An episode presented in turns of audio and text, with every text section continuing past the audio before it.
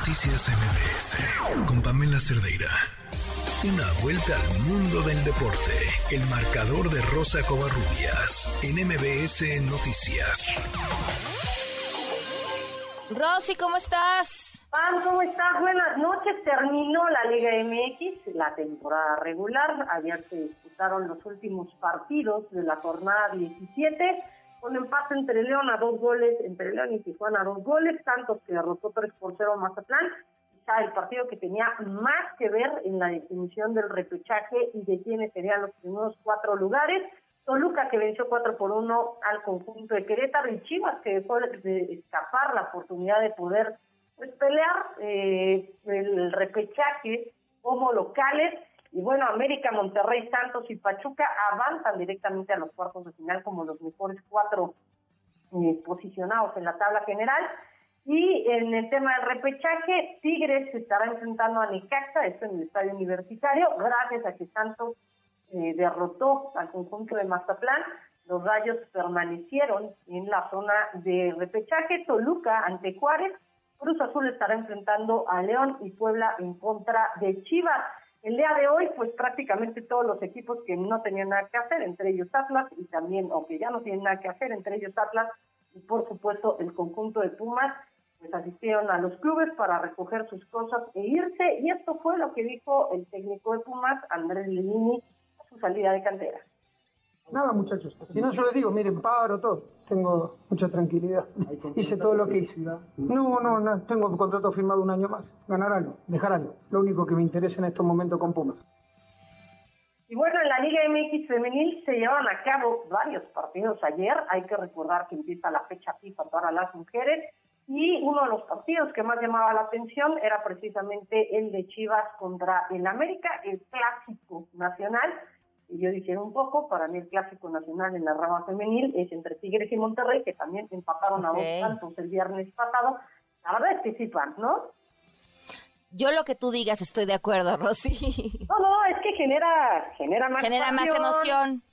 Este, digo que ayer el estadio de Chivas estaba, estaba con una, con una muy buena entrada y también generó muchas pasiones. Y bueno, tras el empate a dos goles, que mantiene obviamente al conjunto del rebaño como líder con 40 puntos en la temporada, habló precisamente el Pato Alfaro, su director técnico.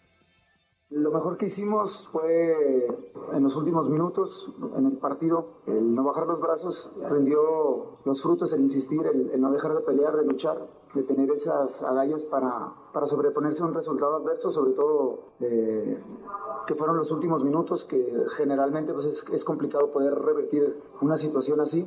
Afortunadamente se, se pudo lograr y, y, creo que es lo más rescatable del equipo el día de hoy. Eh, me parece que el, el clásico no lo encaramos como, como un clásico. Hay que ser muy, muy fríos y este tipo de partidos también nos, nos ayudan para, para crecer. Y bueno, en otros resultados, el San Luis venció 3 por 1 a Mazatlán, el Pachuca derrotó 3 por 2 a Juárez, por cierto, las Bravas se habían puesto bravas en la primera mitad, habían, pues, se, habían puesto al frente desde el minuto 17 mm. con doblete de Solís, pero después llegaría Cox, el Charlín Corral y Mónico Campo para darle la victoria al conjunto de las Tuzas, que por cierto, hay que mencionar, Pam, el día de hoy ya la selección femenil se concentró y el día de mañana estará presentando a su nuevo director técnico, la Federación Mexicana de, Fútbol, en compañía de Andrea Rodebaz, que es la, la directora de selecciones nacionales. Y bueno, pues Charlín Corral ya se reportó con la selección mexicana el próximo 10 de octubre estarán juntando ante Chile, esto en las instalaciones de eh, Cuapa, en las instalaciones del América. Y mencionar, Pan, hace un año, no sé si recuerdas, que explotó un tema de acosos y, supuestos abusos sexuales en el fútbol de los Estados Unidos, que pararon, pararon por un buen tiempo, pararon un par de semanas. Bueno, pues una investigación independiente sobre estos escándalos que estallaron hace un año en la Liga Nacional de Fútbol Femenino de Estados Unidos encontró que había prácticas normales de abuso emocional y la conducta sexual inapropiada eran sistemáticos afectando a múltiples equipos, entrenadores y por supuesto jugadoras. Incluso se cuenta la historia de una de las jugadoras, eh, de Sally Yates, bueno, Sally Yates es la abogada de Christy Holly, el entrenador en jefe del Racing de Louisville, sobre Erin Simon, a quien le decía que si en el video veía errores, cada vez, por cada error que tuviera, pues iba a haber un tocamiento. Así que... Ah, caray. Exactamente, La verdad es que cuando, cuando Simon se sube al auto con su compañera de equipo, dice que ella empezó a llorar y explica el informe elaborado por la, abogada Sally Yates, que eh, no era el único entrenador en haber perpetrado abusos en la liga y Simon obviamente no era la única jugadora en haber sufrido este tipo de conductas por parte de los entrenadores. Vamos a ver en qué termina todo. Oye, pero, pero bien, o sea, lo, lo pararon para dar con una investigación de este tamaño. El año pasado lo pararon y hay que decirlo, Pan, que eh, hay que ver en qué, cómo sigue esta investigación, porque el conjunto de la América trajo a Craig Harrington justo el año pasado cuando había un par de denuncias de acoso mm. laboral. No se sabía si eran de tipo sexual o, u otra cosa, pero eran acosos laborales que no se refería bien a las jugadoras, que las insultaba, que las trataba bastante, bastante mal, y lo corren del equipo donde estaba, y el América lo contrató para traerlo al club femenil. Ya sabemos en qué terminó la historia, que Harrison ya no está con el equipo femenil del América, pero bueno, pues ahí está, ahí está parte de la historia. Vamos a seguirla muy de cerca porque este, se viene otra otra pequeña revolución en el deporte de los Estados Unidos con este tipo, con este tipo de temas, lamentablemente. Y nada más para finalizar, Pam, Lorena Ochoa, pues la máxima golfista que ha tenido México en, en toda la historia, es una de las mejores deportistas que ha tenido nuestro país. Y bueno, ella continúa muy unida al deporte que es el golf, a su deporte que es el golf. la próxima semana va a haber un torneo muy importante pero es un torneo con causa porque todo el dinero destina, todo el dinero que se recaude va destinado a su fundación. ¿Qué hace su fundación? Vamos a escuchar parte de lo que ha hecho eh, pues eh, la Fundación Lorena Ochoa con algunas escuelas que ha puesto en el país.